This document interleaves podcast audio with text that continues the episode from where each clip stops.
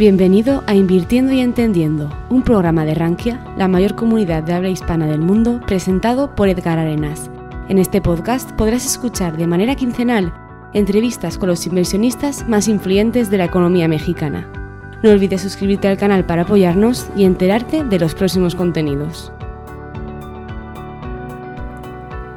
Hola, soy Edgar Arenas de Rankia México y en este sexto capítulo del podcast Invirtiendo y Entendiendo platico con Jorge López, un actuario y financiero de CEPA, quien es director general y fundador de Vitalis, una empresa focalizada en planes de pensión e inversión para el retiro, así como también CEO y fundador de Millas para el Retiro, un innovador concepto para que los mexicanos podamos ahorrar para nuestro retiro a través del consumo. Jorge es un apasionado de la inversión de largo plazo y además tiene una inquietud intelectual por la lectura que lo ha formado como uno de los pilares de la inversión de largo plazo en México. Es un gusto presentar esta charla. Jorge, qué gusto tenerte aquí entre nosotros. Gracias, Edgar. Con gusto saludarte a ti y a toda tu audiencia de Invirtiendo y Entendiendo. Muchísimas gracias por la invitación y aquí puestos para platicar contigo y con todo tu auditorio. Vale. Jorge, bueno, tú eres una institución en materia de gestión patrimonial de largo plazo en México por todo lo que has contribuido en los últimos años al mercado de valores. Pero para quien no te conoce y quien quiera aprender cómo te fuiste involucrando en todo esto, cómo, por, por dónde empezaríamos en la parte académica, ¿Qué, ¿Qué, fue lo que te fue llevando a ser un actuario titulado por, por el ITAM, ¿cierto? De acuerdo, sí. Eh, primero te diría, te, te aprecio el comentario, pero la institución es la empresa que fundamos y yo soy un actor nada más en conjunto con un grupo de, de personas profesionales también con las que hemos compartido ideas y hemos fundado Vitalis, esta primera empresa, eh, pero sin duda no es un mérito individual ni, ni cerca, ¿no? Eh, estudié la carrera de actuaría, yo te diría más por, por practicidad de que entendía las matemáticas y me gustaba el tema de las matemáticas y era relativamente fácil para mí.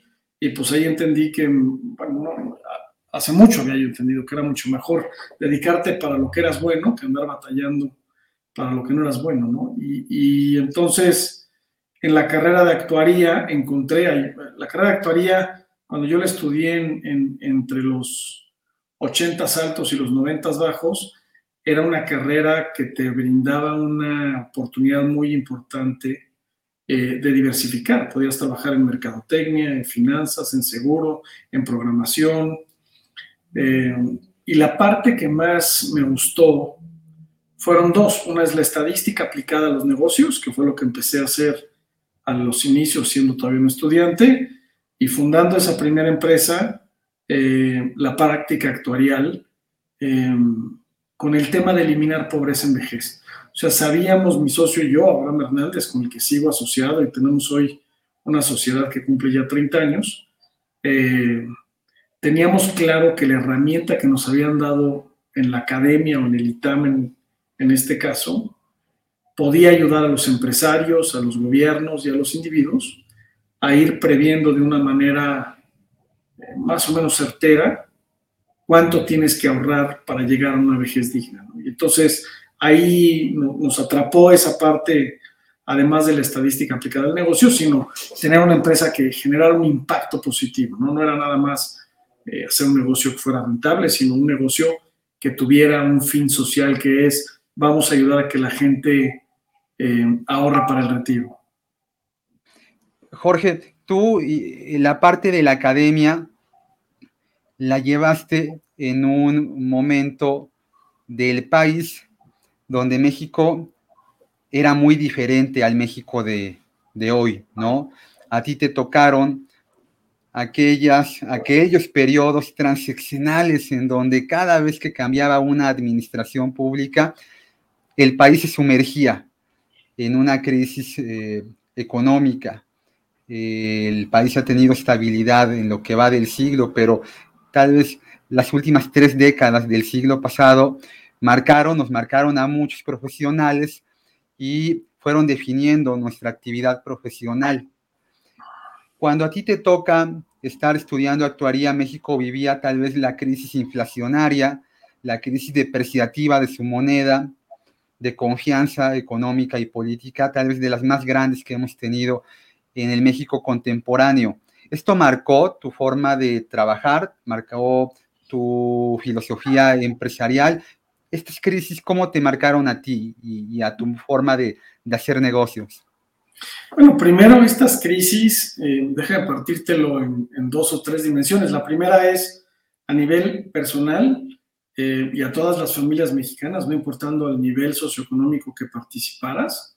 Esas crisis nos marcaron a todos los jóvenes o niños que nuestros papás vivieron, pues que tus ahorros o tu dinero valiera la mitad al día siguiente, ¿no?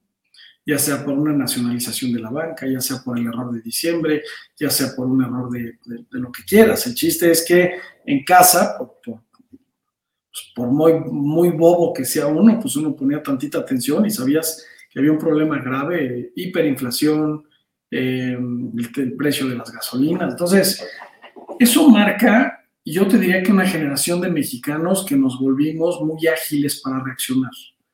Eh, porque pues claramente se acababa el dinero en casa y pues igual la vida seguía y si yo quería ir a la fiesta o si quería seguir estudiando, pues había que ponerse creativos, ¿no? Entonces yo te diría, eh, eso claramente marca, yo te diría que no soy exclusivo, es a mi generación lo marca ese, esas crisis sexenales. La segunda es la carrera que estudié estudia estas crisis.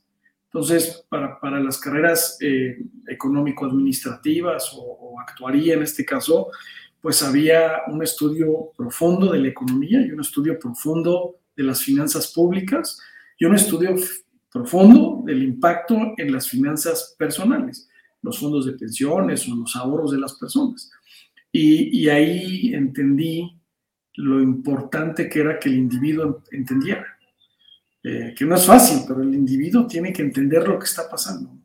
Entonces, eso marcó, yo te diría, un poco la vocación, la vocación de ayudar a que no hubiera pobreza en vejez, ¿no? Hoy, hoy te lo puedo verbalizar de manera muy fácil, y digo, yo me dedico a que no haya pobreza en vejez, pero te diría que mis primeros 10 años de carrera profesional no lo verbalizaba yo así de, de claro, ¿no? Pero en eso sí nos movía esto, nos movía que las pymes pusieran un fondo de pensiones, nos movía que las pymes entendieran por qué era importante ahorrar para él y para todos sus trabajadores. Nos movía porque era importante que el individuo entendiera cómo proteger sus ahorros. Nos parecía muy importante que entendiera la gente el, juego que tienen los bienes raíces o no. Entonces, yo te diría que claramente marca también eh, mi vida profesional. ¿no? Y la segunda es, déjame ponértelo en positivo. Tengo la fortuna de haber emprendido en, en los 90, 90 bajos, eh, yo, me asocio con, Abraham en el 92, 1992, eh, todavía vino la crisis del 94, 95, pero a partir del año 97 con Cedillo y con la política económica de Cedillo en términos de la independencia del Banco de México, la libre flotación del dólar y una serie de cosas que el doctor Cedillo eh, le estamos muy agradecidos los mexicanos. Vino la alternancia a otro partido político, más de derecha, y ese partido político, en mi emprendimiento, nos dio la plataforma económica de que el empresario viera que poner un plan de pensiones ya no tenía las crisis sexenales. El hecho de que el partido en el poder en esa época eh, acabara un poco con las crisis sexenales controlar la inflación transeccional, controlar el precio de la moneda transeccional, hizo que cuando yo veía a un empresario en el año 2002 o 2004 y le decía vamos a poner un fondo de pensiones, me dijera que sí. Me decía, ahora sí ya estoy dispuesto a ponerlo porque sé que puedo ver a 20 años o a 30 años. Luego vino una crisis externa, que es la del 2008, eh, que tuvo otras bondades en nuestro negocio, pero, pero las crisis seccionales claramente para bien, eh, sufriéndolas, tuvieron una influencia muy importante en mí, en mi socio y en la manera en la que hacemos negocios. Cuando, cuando tú arrancas Vitalis, ¿en qué año lo haces? Mira, en 92 arrancamos mi socio y yo, pero somos un par de estudiantes. Iban este, concluyendo la carrera prácticamente, ¿no? Estábamos terminando la carrera y en procesos de, llevar algunas materias todavía que yo en mi caso debía. Mi socio me parece que también, una también. Y luego yo hice un diplomado en vez de hacer una tesis, entonces seguí estudiando por un rato, pero en 92 fuimos poniendo la, la empresa la escritura la pusimos en el 93, o sea, el notario, hacerlo bien, pero del 92 al 93 te diría que estuvimos de freelancers con recibos de honorarios. Y luego en el 93, que vimos que sí podíamos generarnos algo de trabajo, ya decidimos abrir una razón social. Ya, ya, empezaste en un momento muy complicado, pero las grandes crisis generan grandes oportunidades, ¿no? Además, no hay nada mejor que aprender en un entorno, en un entorno complejo, ¿no? Cualquier persona es buen capitán cuando la marea es buena. Y cuando arrancas Vitalis, tú ya tienes muy claro lo que vas a hacer el resto de tu vida. No, no. ¿Qué querías hacer? Te interrumpí, te interrumpí. No, ¿qué, no, ¿qué, tenías en mente? Porque veo que dentro de tus eh, múltiples estudios también te has dedicado, ¿no? A una, vamos, hay una inquietud ahí intelectual tuya en, en, historia del pensamiento, que es más un tema más de filosofía, ¿no? Bueno, eso, eso lo hice ya un poco más grande, a los cuarenta y tantos años, hice 45 años, hice esa maestría. Em, déjame regresarme a la visión que tiene un chavo de 23 o 25 años. La verdad es que no sabes nada no sabes absolutamente nada, sabes para qué eres bueno. algo que sí me dejó el ITAM, y este es un anuncio completamente pagado por lo que el ITAM representó para mí. El ITAM me enseñó a trabajar y me enseñó una serie de técnicas y de profesionalismo que hizo que la gente pagara por mi trabajo. O sea, yo rápido entendí que mi trabajo valía y que la gente estaba dispuesto a pagar por él. Haciendo una consultoría estadística o haciendo una consultoría actuarial o haciendo un flujo financiero. O sea, la gente de verdad aprecia la marca y aprecia el trabajo del tipo de presiones y el tipo de exigencia que tuvo la escuela en esos años con nosotros. Ahora, ¿a qué me quería yo dedicar? Yo te diría, en mi caso, yo no quería ser empleado. Eso para mí era claro por, por, lo que yo veía en casa de mis papás o mis tíos y, la historia era relativamente fácil predecir en dónde, en dónde acababa. Entonces yo decía, no, pues este, yo no quiero que a mí un día me pida el dueño que me salga, ¿no? Eso me parece, este miedo al rechazo, este, pudo mucho más eh, que, digamos, la comodidad de tomar un empleo. Entonces eso fue lo primero. Pero no sabía yo específicamente así quería yo hacer, eliminar pobreza en vejez como hoy lo tengo claro. Lo que sí tenía claro ahí es, podíamos hacer estadística aplicada a negocios y cobrar bien por ello.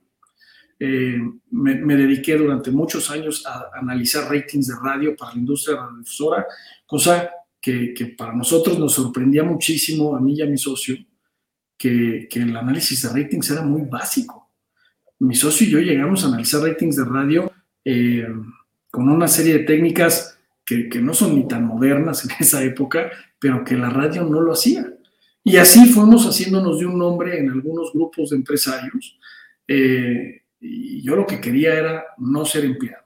Y mi socio sí tenía muy claro que quería ser eh, un actuario dedicado a pensiones. Él lo tenía muy claro. Y ahí hicimos dos empresas, una empresa de estadística aplicada a negocios y una empresa de cálculos actuariales, que esta empresa de cálculos actuariales después de muchos años deriva en lo que hoy es Vitalis, que es una empresa de cálculos actuariales, es una empresa de administración de activos, es una empresa de individualización de ahorro y además es la gestora de millas para el retiro, es decir, es quien, quien hace millas para el retiro para que nazcamos como, como empresa. Eh, fíjate que en, la actualidad el emprendedor tiene un poco sesgada la idea de que para poder emprender tienes que ser muy bueno, principalmente en tecnología, ¿no? Todos los ingenieros quieren tener su propia empresa, quieren hacer cosas que revolucionen el mundo, pero en la parte económico-administrativa es un poco diferente, ¿no? Y este caso que tú planteas, pues me parece que es bastante evidencia, bastante que el emprendedor en donde quiere hacerla, la va a hacer, ¿no? es importante lo que tú mencionas, tener esa formación, pero también tener la vocación, porque hay gente que está muy contenta en zona de confort, ¿no? Trabajando para una empresa, ¿no? Que es parte también de lo que ahorita vamos a abordar, porque el, trabajo de largo plazo nos han concientizado, ¿no? Tendrá una retribución también de largo plazo. Vivimos en un país que históricamente fue un país muy paternalista con el trabajador, ¿no? Eh, en 1917, en la Constitución de, México, ya, se plantean objetivos sociales. Hasta ese momento no eran tan, no, no, eran tan eh, comunes dentro de los marcos regulatorios de los estados en todo el mundo. Pero aquí en México ya se mencionaba que existía el derecho, por ejemplo, a la vivienda y a la educación, ¿no? Y esto trae consigo un cambio en la forma de pensar de quienes nos gobernaban, quienes nos gobernaron, y empieza ahí una transición, una transformación que tomó un siglo completo, que es hacer llegar a el adulto mayor la mejor calidad de vida posible. Pero eso un poco lo tenemos consciente quienes ya lo entendimos, pero en México la mayor cantidad, la mayor parte de la población lo desconoce. Ah, este, este gran reto al que tú te enfrentaste, empezando primero con, con Vitalis, ¿cómo lo vendías? O sea, porque es un tema no nada más de vender, sino de concientizar, y el concientizar quiere decir educar. ¿Cómo sales a las empresas a concientizar de este tema? Mira, ahí yo te diría que tuve mucha suerte, o sea, quien, quien, quien tiene empresa y no le da su justo valor a la suerte, es que, que no ha entendido su historia. La verdad es que la gran, hay, hay, un, hay un tema de suerte importante que debes de aprovechar, porque la misma suerte la corrimos varios, ¿no? Eh, primero déjame decirte que nuestra empresa de cálculos actuariales nace cuando nacen las computadoras personales. Y entonces hay una PC que empieza a tener el mismo poder que las grandes computadoras que mis competidores que hacían cálculos actuariales tuvieron que comprar hace dos o tres años. Entonces, cuando yo salgo al mercado a vender, literalmente es un tema de precio. Yo puedo hacer en Excel, digo, no existía Excel al inicio, era Lotus, este, Lotus un Lotus. Sí, sí, para los que no sepan, Lotus era un programa que corría en un sistema operativo llamado MS2, Microsoft Disk Operative System, ¿no? Hablamos de la prehistoria. Exacto. Jorge, perdón. No, bueno, el punto es, eh, la computadora personal nos dio la oportunidad a mí y a mi socio de hacer cálculos actuariales con el mismo nivel de precisión, pero con 10 mil veces más rapidez y practicidad que mis competidores de marcas muy importantes. Entonces, eh, eso es lo primero que te diría. Tuvimos esta suerte y, así es como salía a vender. Yo salía a vender con una empresa a la que, oye, pues cuánto te cobra tu cálculo actuarial. Oye, yo lo puedo hacer más rápido y más barato. O sea, eso es muy fácil. Eh, y tuvimos la fortuna de asociarnos con un profesor nuestro que tenía el certificado para firmar estas cosas. Y entonces, a pesar de que Abraham y yo no estábamos titulados, este profesor que le dedicó un par de años a, mentorearnos, él firmaba los cálculos que claramente revisaba y los revisaba a conciencia como maestro. Y al final del día lo hicimos. Eh, y así es como nace la empresa. Y la otra parte que te diría es el emprendedor y empresario ya después, sí tiene que estar un poco loco. O sea, sí tienes que tener ciertos rasgos de demencia en términos de ver una fantasía que nunca se va a cumplir, pero se van cumpliendo otras realidades muy positivas. Y dos, tienes que ser extremadamente tolerante al fracaso. Aquella persona que no tiene la piel de elefante para que le digan no 300 mil veces, no, es, muy complicado que, sea un emprendedor o un empresario, porque, porque pues para encontrar un sí hay que hacer 30 mil ¿no? Y, más cuando estás empezando. A nosotros, que entramos a un mercado muy regulado, con certificaciones de, de pantalones largos, déjame llamarlo así, de corbata, de actuarios muy prestigiados, pues llegaban dos chavillos de 24, de 25 años, así yo puedo hacer lo mismo, soy igual de bueno, y lo firma mi profesor, yo te diría que otra vez, yo me puse a dar clases en el ITAM muy joven. Entonces, una de mis credenciales era, pero además yo doy clases en el ITAM. Y el, y el contador que veíamos decía, no, pues estos no han de ser tan burros, ¿no? Y, empezaron a tomar el riesgo de darnos trabajo. ¿eh? Te platico una anécdota muy bonita. Nuestras primeras 10 facturas, cuando cumplimos 15 años, buscamos a esas personas y les regalamos un pequeño obsequio y una cartita de agradecimiento porque fueron los primeros 10 o 15 locos que nos dieron trabajo, que están igual de locos, ¿no? Que dieron oportunidad a algo que no tenían ni historia, no tenían nada. Entonces, eh, así son todas estas historias, no solo la nuestra. ¿De dónde viene el nombre Vitalis? ¿Quién lo elige o un poco ahí cómo fue la historia? Mira, Vitalis viene de vida. Eh, hicimos un cambio de nombres, teníamos antes estas dos empresas de actuaría y de, estadística, en algún momento levantamos algo de capital en, la, en, la, en el furor del dot-com, y en el furor del dot-com levantamos un poquito de dinero en Estados Unidos, y el, y el empresario que nos da dinero, un financiero muy inteligente, eh, muy listo, y vino a México varias veces, nos dijo, este, tienen que hacer un nombre importante y vamos a meterle lana a eso. Entonces contratamos un despacho de, de, una lingüista, una doctora en, letras, este, muy prestigiada, a la que le dije, ayúdanos. Y trabajamos unos tres meses o seis meses y ella nos dio esta, una de las opciones era Vitalis y nos gustaba mucho porque tenía tres patas, como la seguridad social, que era una hélice, ahora nuestro logotipo tiene esta hélice de tres, de tres eh, piezas, eh, como los pilares de la seguridad social, pero el nombre Vitalis habla de vida y nosotros hablamos de la vida después del retiro. O sea, el retiro no tiene que ser ni lúgubre, ni feo, ni malo, tiene que ser, no hombre, tiene que ser como, como en muchos países eh, avanzados en donde la gente de verdad está viendo cuándo se retira para poder ir a hacer todas las cosas que su trabajo de día durante 20 años o 30 años no le dejaron hacer, ¿no? Sí, sí, sí, oye, buen, em, buen empiezo, ¿no? Dicen que lo que bien empieza, bien sigue y bien acaba.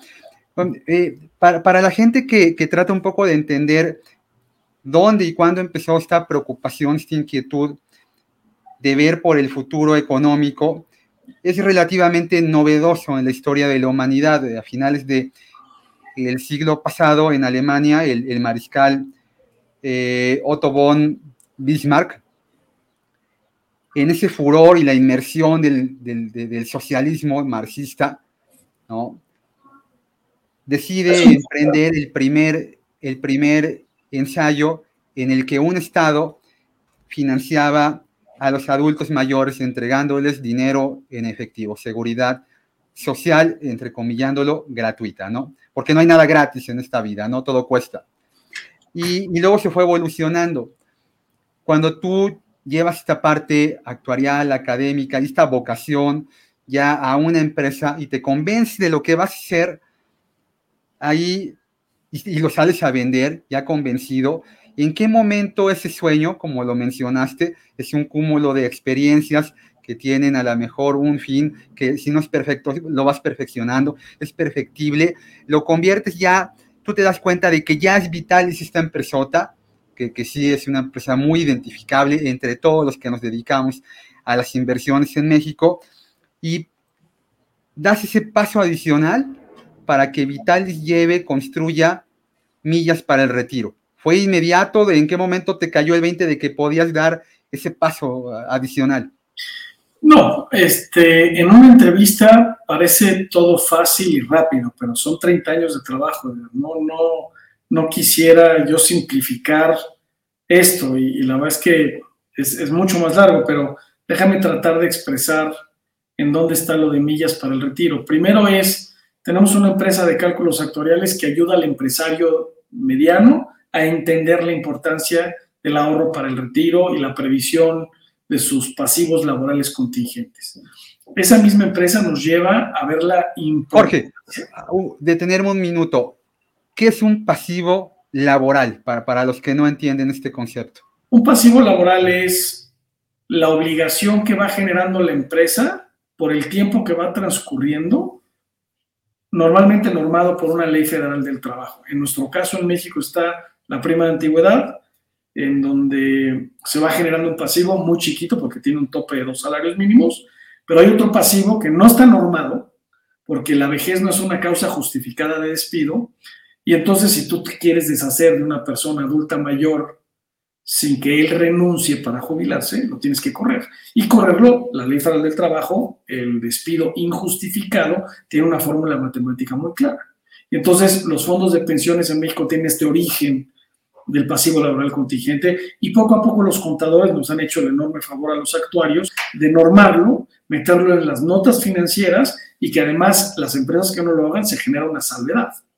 Es decir, el estado financiero de la empresa refleja eh, el estado que guarda la compañía, salvo que no való su pasivo laboral contingente o salvo que no ha generado la provisión contable o el fondo para hacerle frente a este pasivo. Entonces, eh, tenemos esta empresa que empieza haciendo cálculos actuariales para el pasivo laboral contingente, luego empieza a ayudar a las empresas a invertir el dinero, nos damos cuenta que hay una enorme oportunidad de eficiencia en el manejo pensionario para las medianas empresas. Em, eso nos dio la oportunidad de entrar a manejar el dinero de fondos de pensiones de empresas que estaban naciendo, pero que no los querían atender los grandes manejadores de recursos. Y nosotros dijimos, bueno, vamos a apostarle a este negocio y poco a poquito estos funditos crecerán. Ahora, ¿dónde nace el inquietud de millas para el retiro? A pesar de ser actuarios, luego después de empresas cada vez más grandes y más prestigiadas y fondos de pensiones más grandes, nos dimos cuenta que son muy pocos los mexicanos que logran conservar el trabajo hasta llegar a jubilación. Y encontramos que aunque el fondo de pensiones esté bien constituido, la dinámica laboral mexicana expulsa al trabajador con una probabilidad muy grande a ser independiente o a irse a otra empresa que con una enorme probabilidad no tiene fondo de pensiones. Para que te des una idea, hay solo 2.200 fondos de pensiones registrados ante la CONSAR. Y empresas de más de 50 empleados debe haber 70.000. Con eso ya te dije todo. Entonces, si alguien quiere piratearme a un trabajador, por ejemplo, aquí en Vitalis hay un fondo de pensiones muy generoso, que además puedes ahorrar y una serie de cosas. Pero hay empleados míos que les ofrecen más trabajo del otro lado por el sueldo y no las prestaciones de largo plazo. Y en la juventud, pues mucha gente toma la decisión de, bueno, pues yo prefiero ganar un poquito más ahorita que después. Y bueno, pues los dejamos ir, ¿no? Ni modo, o sea, no, no, así pasa, ¿no? Y el punto está en que la gran mayoría de los mexicanos, por angas o mangas, llega a edad de jubilación en, un, en una ocupación laboral, no necesariamente un empleo, sin un fondo de pensiones. Y entonces ahí eh, nos apalancamos primero de un sistema de ahorro para el retiro hecho en nuestro país, muy bien hecho, que está regulado, que está individualizado, que está bien invertido, que además tiene competencia entre las distintas afores y que además fue tecnificado a partir del 2012, 2014. Y la idea nosotros la teníamos desde el 2008. ¿eh? El ahorro a través del consumo, cuando te digo que levantamos capital en Estados Unidos en, en el dot-com, una de las ideas que pusimos en, en esa presentación fue el ahorro individualizado gracias al sistema de ahorro para el retiro que desde el 97 ya existía en nuestro país. Y cómo alcanzar al individuo a través de esa cuenta. Eh, nos tardamos muchos años en ir desarrollando la idea, pero yo te diría que en el 2008 hicimos el primer plan de negocios eh, serio. Y ese plan de negocios no lo pudimos financiar porque no había la manera electrónica de conectarnos tan fácil al sistema de oro para el retiro y había una barrera de entrada muy fuerte. Y entonces, eh, contestando tu pregunta es, ¿dónde nace el tema de millas para el retiro? Pues nace de querer ayudar a la persona, no solo a la empresa, a cumplir su pasivo laboral e invertir bien el dinero, sino sabiendo que esta persona con una probabilidad muy baja va a llegar a viejo aquí. Y se va a ir a la calle, pero ya tiene una cuenta de ahorro muy bien manejada, que maneja una institución privada y que puede recibir ahorro voluntario. Y es ahí donde cuando Comsar anuncia redes comerciales en el 2014 con 7-Eleven, ahí es donde decimos, ahora sí ya podemos. Y ahí es donde lanzamos medidas para el retiro en el 2000 17 nace la empresa. Ya, ya. Sí, porque mucha gente que, ahorita te debe de estar viendo y o escuchando, te ubican perfecto de aquel programa donde eh, enamoraste a, los Sharks, ¿no? todos, todos dijeron, Sí, nos aventamos con Jorge, le entramos, ¿no? Oye, ¿sí fue algún uh, revulsivo, un catalizador para la empresa? Este claro, de, claro, ayudan. ¿Cómo fue, cómo llegaste ahí y luego cómo, cómo, cómo te fue, cómo saliste? Mira, llegamos ahí porque hay un grupo de productores escauteando a nivel nacional, emprendedores que tengan ideas y que puedan funcionar. Y a nosotros eh, literalmente nos llegó una llamada de un perfecto desconocido que ni siquiera era de la televisora o de alguien en particular. Me aventé a ir a una casa ahí, a una colonia de clase media, este, a ver quién era. Y era un productor y me explicó a qué me estaba yo metiendo y eh, le pregunté los riesgos, hicimos una estrategia, lo platiqué con mis socios, con los que yo ya había levantado capital, eh, y todos coincidimos en una cosa. Esta es la oportunidad más importante de educación financiera para el retiro que ha tenido alguien en México. Nadie había tenido la oportunidad de ir a un programa, déjame decirlo, tan popular para hablar de algo tan aburrido y tan poco deseable como del retiro. Entonces mis socios me dijeron, tienes la enorme oportunidad ahora sí de hacer este sueño que tienen tú y Abraham de tratar de eliminar pobreza en vejez a través de la educación financiera. Y entonces toda la estrategia del programa, si lo ves, este, ya está en YouTube, dura 15 minutitos la participación. Todo el guion que preparé con mis socios está preparado para que el que me está viendo y oyendo se eduque en términos de su afore, el rendimiento, a qué tiene derecho y cómo funciona el negocio. Sí, sí, fue, fue la verdad muy inspirador, porque porque es muy formativo, que, es ahí donde yo creo que el, financiero convencional no logra atravesar esa trinchera, que es formar, educar. Solemos, me incluyo, como economista y como gente dedicada al mercado de valores ya de 20 años, atorarnos en tratar de aterrizar términos muy complejos, técnicos, anglicismos, al nivel más básico, que es donde la mayor parte del mexicano, el mexicano está. Mexicano es que en la, eh, eh, el otro día veía un, dato, tú me dirás si, sigue siendo, estando en, en, el mismo, en el mismo, iba a decir en el mismo agujero, pero no, es un cráter. En México existen más o menos 30 millones de personas que trabajan en la informalidad. Es un poco más del 55% de la población económicamente activa. Y la mayor cantidad de esa gente, si no es que decir prácticamente toda, no hace ahorro para el retiro. Eso ya te habla de una disfunción muy grandota en nuestros sistemas eh, de, ahorro de largo plazo. Ahí millas para el retiro y Vitalis, ¿qué, qué, están haciendo para afrontar este reto? Es que ahí, ahí Edgar le das al clavo en el primer golpe. Eh, y aquí sí le voy a echar un piropo al gobierno mexicano y a sus instituciones porque de verdad lo hicieron muy bien. El sistema de ahorro para el retiro que se funda en el 97 se genera con cierta filosofía que tiene que tener competencia, individualización, eh, sector privado, inversión diversificada. Aprendimos mucho de los errores de Uruguay, de Chile y de muchos de los sistemas que nacieron de individualización previos a nosotros. En el 97 salimos a poner el fondo de de contribución definida y hacemos este enorme cambio de seguridad social. Em, la dinámica a la que te hice referencia de las empresas donde el individuo sale, sale a lo que tú llamaste informal. Déjame decirte que ahí yo soy un defensor del mexicano medio guerrero, si me permites. Todos los mexicanos pagamos impuestos, todos. Parecería que no y hay una crítica muy fuerte a la recaudación, pero, pero déjame decirte la visión que tenemos nosotros y de ahí viene parte de la idea de millas. Un mexicano que trabaja en lo que tú llamaste informal paga IVA, no paga ISR y no tiene cuotas de seguridad social.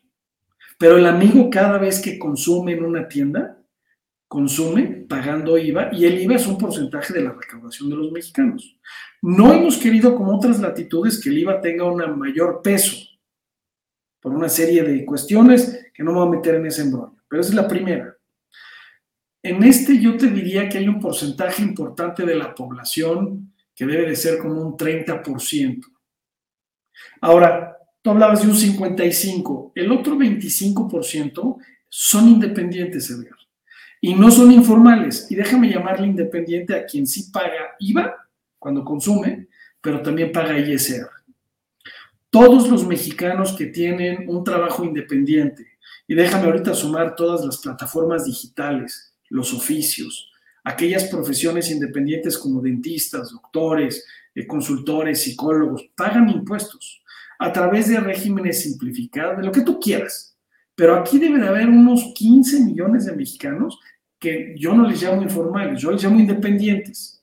Y luego tienes unos 21 millones de mexicanos que pagamos IVA cuando consumimos, ISR a través de nuestro patrón y pagamos cuotas de seguridad social. Ahora, todo el rollo que te eché anterior del buen andamiaje de la contribución definida que hizo el país en el 97, estas cuentitas individuales hacen que si tú estás en este perfil donde tienes un patrón, pagas cuotas de seguridad social y ese arriba, y te sales a cualquiera de las dos, te llevas tu cuenta. Y esa cuenta puede recibir ahorro voluntario. Ahí nace Millas para el Retiro. Hoy nosotros tenemos acceso a 70 millones de cuentas. Hoy un mexicano que sea informal, que no paga seguridad social ni ISR, o que sea independiente, que no paga seguridad social, puede ahorrar en millas para el retiro, además de los 21 millones que sí tienen un patrón. Entonces, el andamiaje regulatorio, tecnológico, financiero, que conectó a los mexicanos para ahorrar para el retiro, yo te diría, es ejemplar. Nosotros como Millas para el Retiro hemos ganado algunos premios a nivel mundial, pero la CONSAR ha ganado premios similares a nivel mundial por este andamiaje que tiene. Ya, ya, decías y hablabas de, de las experiencias previas, ¿no? Por ejemplo, el caso chileno, que, que fue eh, el primer país latinoamericano que reconstruyó el sistema de ahorro para el retiro, volviéndolo o, sentándolo en, los, en las tres patitas que mencionabas, ¿no? El gobierno, la empresa y el individuo. Eh, nuestro sistema de ahorro para el retiro es lo suficientemente eficiente para poder hacer frente a, los retos demográficos que tiene el país, eh, Jorge? Yo te diría que sí, Edgar. Tiene, más, más que el reto demográfico, ahorita te diría, tienes el, eh, el reto tecnológico del alcance. Eh, cuando, cuando Chile entra a esta crisis, pues la verdad es que al haber nacido antes que nosotros, cometen una serie de errores del cual México aprendió. Y México tomó nota. Te voy a poner un ejemplo muy claro los chilenos no dejaban que sus AFPs compraran papeles de gobiernos extranjeros y no dejaban que el dinero que se invertía en la bolsa se invirtiera en bolsas internacionales. Querían que todo ese dinero financiara el crecimiento chileno. Y Chile crecía al 4% anual. Se perdieron de la fiesta de haberle prestado dinero a los brasileños, a los gringos, a los europeos y poder traer a Chile para sus jubilados potenciales en unos años, ese crecimiento que les diera un nivel de reemplazo. México en eso hizo un régimen de inversión que tiene muchas mejoras, pero que incorporamos eso. Y como eso, yo te diría que hay muchas cosas que hemos aprendido, otras que no. Por ejemplo, Colombia obliga a sus independientes a pagar una cuota de seguridad social en sus recibos de honorarios. ¿eh? Lección que no hemos tomado. Pero además, el andamiaje tecnológico que tenemos, Edgar, lo permite. Hoy, si el recibo de honorarios del plomero o el médico tuviera honorarios, más IVA, menos ISR, menos seguridad social, y eso se le puede subir al precio total, tenemos los mecanismos ya implementados a nivel nacional para la captación de ISR y seguridad social pensionaria, tanto que existe millas para retiro. Hay 15 redes comerciales, Edgar, que permiten el ahorro para el retiro. Sería muy fácil que hoy los independientes estuvieran obligados para el retiro. Entonces, si tú me dices qué tan preparados estamos, pues más bien falta un poco de voluntad política para dar un siguiente paso. Pero déjame darle otra florecita al gobierno mexicano y en particular al de este sexenio. Este sexenio hicimos una reforma pensionaria en el 2018 que se implementa en el 2019, antes de la pandemia, que es el ahorro del patrón, el trabajador, y el gobierno, que estaba en el 6.5% del salario, que a todas luces era, eh, no era lo suficiente para generar una pensión digna, el presidente López Obrador, el Congreso y los empresarios y los sindicatos se ponen de acuerdo y dicen, vamos a subir este 6,5 al 15% a partir del 2032, con un crecimiento anual del 1% a partir del 2023. Entonces tú me dices, oye Jorge, ¿qué tan bien preparado está el sistema de ahorro para el retiro y el sistema pensionario del país? Yo te diría, puede mejorar muchísimo, pero hoy hemos dado pasos y el que dimos en este sexenio, yo te diría que los tres presidentes previos no lo pudieron dar. Sí, sí, coincido contigo, ¿eh? coincido contigo. Y ahí viene la parte formativa, educativa y todo lo que complementa lo que tú y Millas para el Retiro están haciendo, que es la parte de concientizar a la empresa, a la iniciativa privada y también al trabajador de complementar lo que ya el gobierno ayudó a hacer.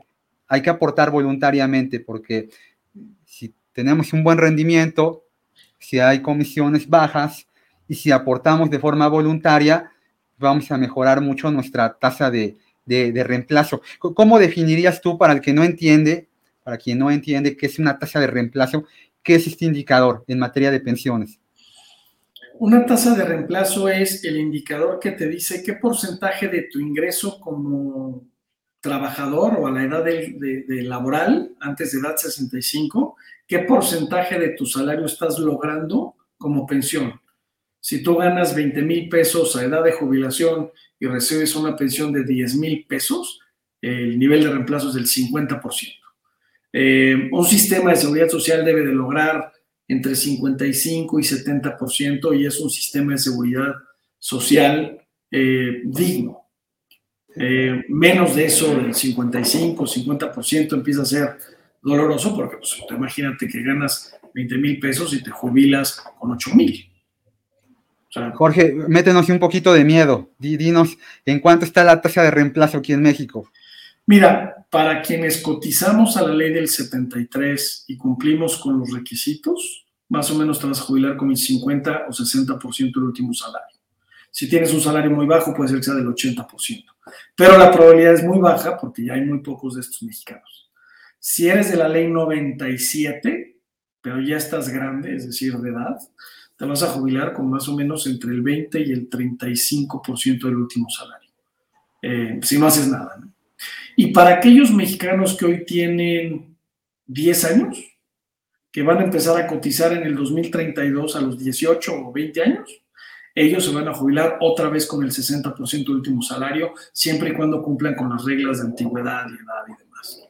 Em, entonces, hay una generación de transición que son aquellos que empezaron en el 97 a los 20 años y que hoy a lo mejor pues ya tienen 45, 50 y que no tienen el ahorro del 15%, sino del 6,5% y no han hecho ahorros voluntarios. Ahí yo te diría, todavía tienen 15 años muy buenos para que hagan un esfuerzo importante porque ahí sí nadie los va a ayudar. Vitalis tiene una, además de ser una plataforma muy eficiente de cálculos, también tiene, gestionan de forma individual propia sus portafolios de inversión. O sea, una cosa se complementa con la otra esta parte de la filosofía de inversión de largo plazo tan, poco valorada en tiempos recientes, Jorge, eh, nos inquieta mucho ver que los jóvenes quieren, quieren que las cosas sean fáciles y rápidas, ¿no? Y entonces encuentran por ahí algún activo de inversión mágico que te promete, te promete volverte rico de la noche a la mañana. Y como para qué es más, voy a pensar en el futuro si ahorita puedo ser millonario comprando X o Y activo, ¿no? Y viene entonces esta, esta narrativa del chico que, que, ya no trabajó como tú, como yo, como muchos, concluyendo la universidad, sino que eh, concluye la universidad y está tirado eh, abajo de la palapa, ¿no? En la computadora, frente a la alberca. Eso, eso no, creo que no es cierto, ¿no? Hay que, hay que hablarle muy claramente a los chavos, a los jóvenes, que hay que trabajar. La única forma de tener mucha lana es trabajando muy fuerte. Y a veces ni siquiera eso te garantiza tener mucha lana. Entonces, esta filosofía de inversión de largo plazo que haces en Vitalis, ¿no? Platícanos un poquito que, cómo estructuras tus portafolios, lo haces de forma individual, tienen un comité, ¿no? Te, te ayudas en algún asesor independiente. Cuéntanos un poquito ahí qué hacen.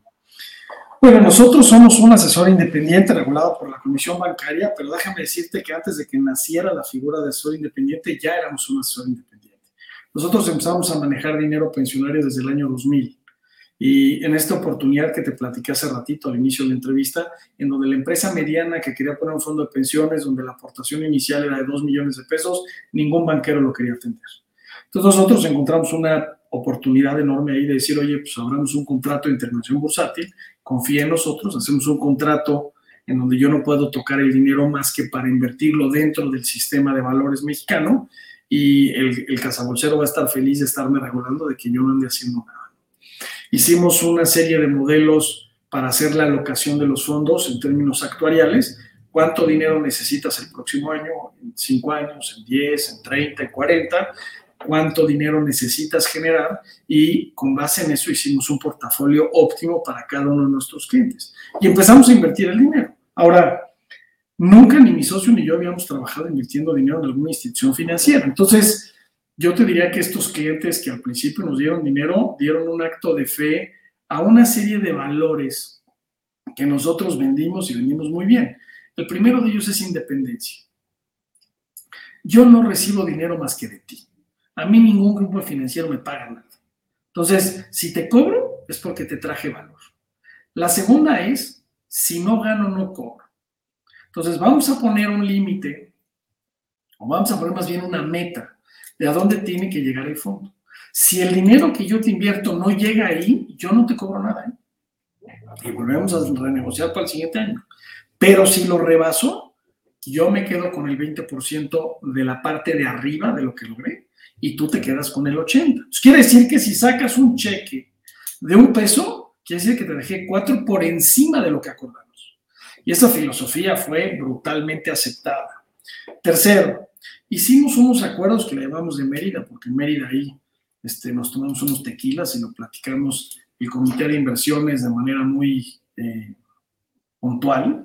Y te puedo decir algunos de ellos eh, de memoria, ¿no? Es un documento un poquito largo, pero no invertimos donde no entendemos. Si el papel al que nos están invitando, déjame llamar hoy, este, algún, algún papel muy sofisticado, estructurado, o alguna criptomoneda que sea irracional, pues no invertimos. ¿Por qué? Porque no entendemos, punto. Dos, creemos en la diversidad. Nuestro comité de inversiones, deja tú que tenga una diversidad de género, siempre la ha tenido. Tiene una diversidad de carreras. Tenemos un filósofo, tenemos un abogado, tenemos un matemático, tenemos un financiero, tenemos un actuario. ¿Por qué? Porque queremos que las discusiones sean ricas en contenido, no solo en matemáticas, ¿no? Por eso la maestría de historia del pensamiento siempre me llamó la atención, el, cómo piensa la gente. Eh, somos fanáticamente disciplinados. Si nosotros llegamos a que el precio de la acción cuando llegue a 80 se vende, se vende. No importa que algún miembro del comité de inversiones diga, oye, pero todavía tiene rato para crecer a 83. Lo que decimos es, hoy se vende, tráenos el análisis y si hace sentido volverla a comprar, la compramos. Pero hoy se vende. Y yo te diría que este, este tipo de reglas filosóficas se vuelve mucho más relevante que muchos modelos matemáticos. Como estas reglitas, pues te puedo platicar eh, eh, algunas otras que, tenemos que son relativamente divertidas, ¿no? Y, le damos a una metodología, por ejemplo, de una sola hoja. Tenemos un one pager en donde tomamos las decisiones que cada hoja debe tener 60 horas atrás de trabajo, pero tomamos la decisión los que estamos sentados en una sola hoja. Eh, mi comité de inversiones no cobra, solo si ganamos. Entonces la gente no tiene discusiones ahí bizantinas. ¿eh? Ahí la gente sabe que si toma la decisión correcta, su bolsillo se va a llenar de dinero. ¿Por qué? Porque Vitalis cobró, porque le cobramos al cliente. Pero si vienen allá a decir puro bla, bla, bla y guau, guau, aquí nadie cobra. ¿eh? Aquí cobra el que agrega valor. Em, y cosas así, ¿no? La verdad es que hemos hecho una filosofía de inversión que hoy atendemos a, clientes ya institucionales muy grandes y, cada vez te diría que con mayor, mayor participación de mercado en este tema de invertir dinero a muy largo plazo. Jorge, tienes una, una, filosofía muy clara en tu modelo de negocio, en tu modelo de inversión y, también se, se, transmite a tu modelo de vida, ¿no? Todo se alinea. ¿Quién te marcó? ¿Hay algún, alguna persona que en algún punto de tu vida haya definido quién quería ser Jorge López como empresario? Yo te diría que muchas, Edgar. Eh, evidentemente tu familia, ¿no? Y tu familia te va marcando durante toda la vida. Tanto me marca hoy lo que escucho de mis hijos, o me marca mucho mi matrimonio, o me marcó mucho mis padres, o mis hermanas, o el entorno alrededor, mis tíos y lo que vas escuchando. Yo te diría que ahí lo que más me marcó, Edgar, es que tuve la madurez, déjame llamarlo así, que, que, que no siempre se tiene a ciertas edades, de escuchar poner atención. O sea, en la sobremesa de casa de mi abuela, pues yo ponía atención y escuchaba que mi tío acababa de perder el trabajo, escuchaba yo que se había devaluado la moneda y entonces, oye, ¿por qué? Pues tú cállate, muchacho, no tienes nada, ¿no? Pero, pero tienes esta curiosidad, ¿no? Y la otra que yo te diría, además de las personas cercanas que me marcaron entre papás de mis amigos, ¿eh?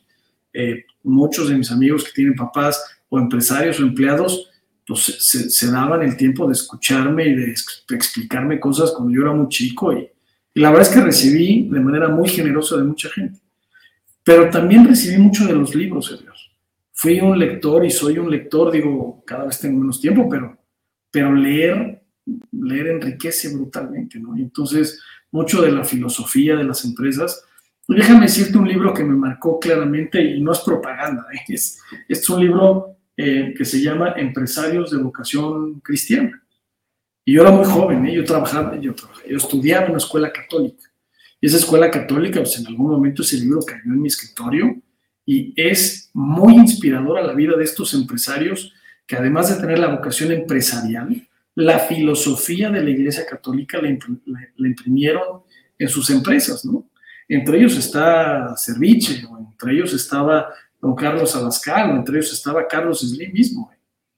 Y esa historia a mí me, inspiraba mucho porque es, no solamente es el generar valor para ti, es en el valor cristiano o católico de generar valor para tu comunidad. Y hay ejemplos muy claros en ese libro que yo decía, ay, qué padre que tú puedas generar esto para tantas familias mexicanas, ¿no? O a través de tu producto, o a través de tus empleos, o a través de lo que sea. ¿no? Entonces, muchos libros me marcaron, ¿eh? Muchísimos. Y entonces eso pues, va generando un criterio. ¿Algún libro de inversión que haya marcado la forma en la que gestionas el dinero de tus clientes, de tu empresa, el tuyo propio? El Intelligent Investor, ese es un libro, por supuesto, que hay que leer. Este, hay muchos libros que no es que sean de inversiones solo, pero, pero eh, este de Black Swan o todos los de Taleb, te dan una serie de lecciones anecdotizadas buenísimas. Eh, ya cosas muy, a lo mejor mucho más específicas, ¿no? Tenemos aquí uno, el de The Dark Side of Valuation, ¿no? Cuando no entiendes el nuevo modelo de negocios como el Internet o el dot-com y, bueno, pues cómo es posible que valga 47 veces Evita, ¿no? Es una locura, ¿no? Este, yo te diría, pero, pero a ver, la Biblia de esto es el Intelligent Investor, ¿no? Ese es el mero mero. Sí, en, un negocio como en la, vida misma, el control de riesgos que sabes es más importante que el control de retornos, ¿no? Saber qué estás arriesgando para ver qué vas a obtener, ¿no? Y esto me parece que lo aplicaste muy bien a, tu empresa, ¿no? Porque pensar en el largo plazo es eh, eliminar algo que pudiera ser que todo lo que hiciste bien con anterioridad lo pudieras agarrar y lo aventaras a la, a la, basura. Eh, vivimos un entorno, desde que empezó el año 2022, en general, desde que arrancó el 2020, ha sido el par de años más convulsos tal vez en la historia reciente de la humanidad. ¿Qué, qué, le enseñaron este par de años a, Jorge López?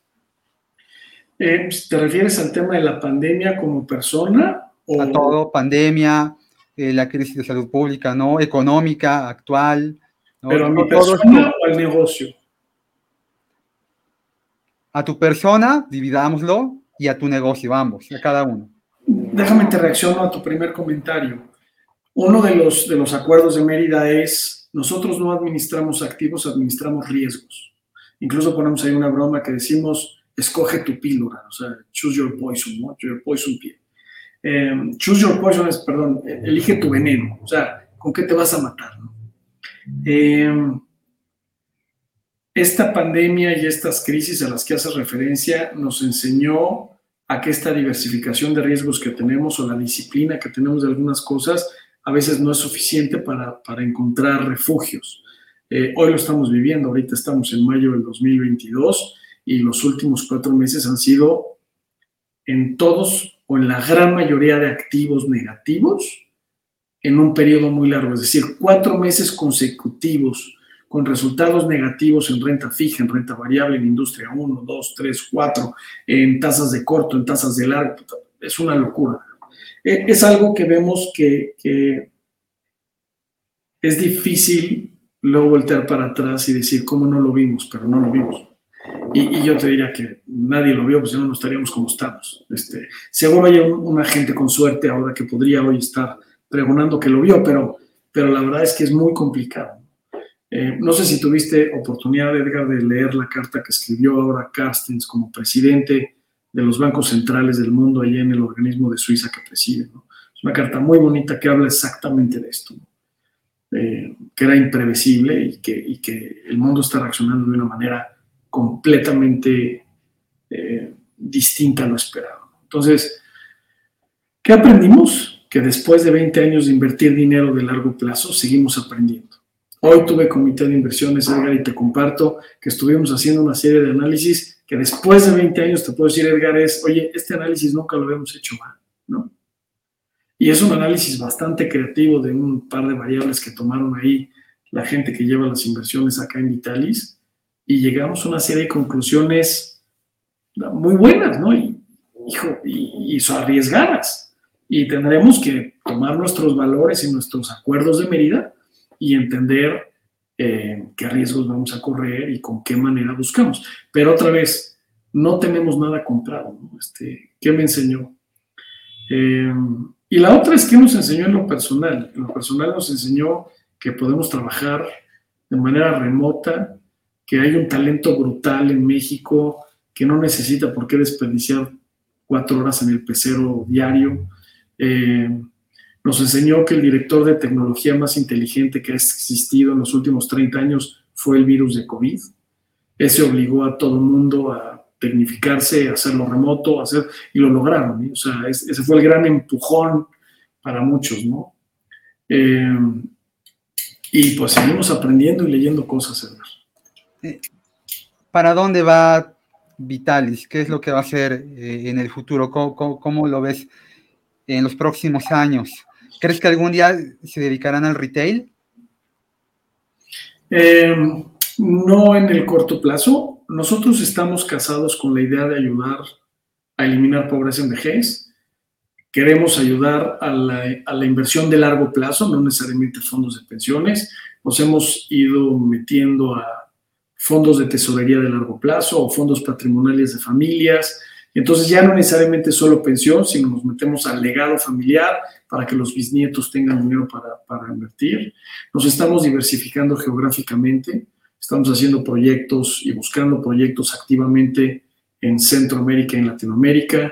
Hoy tenemos una operación interesante en Europa a través de unos fondos que hicimos en Luxemburgo. Fuimos el primer asesor regulado por la Comisión Bancaria que tiene cuatro fondos en Luxemburgo desde hace más de cuatro o cinco años. Hoy seguimos apalancando eh, en términos empresariales dicha, dicho esfuerzo y, queremos seguir creciendo en institucionalizar una operación europea. Eh, seguimos creciendo en el cálculo actuarial, que ha sido un enorme motor para llevar la, digamos, la educación financiera a las empresas. Eso lo queremos hacer otra vez ya no solo en México. Hoy, hoy es increíble, Edgar, pero después de 30 años somos actuarios de más de mil empresas, ¿no? Y, se dice fácil, pero pues hoy tenemos una operación de verdad eh, con un potencial que sigue siendo enorme.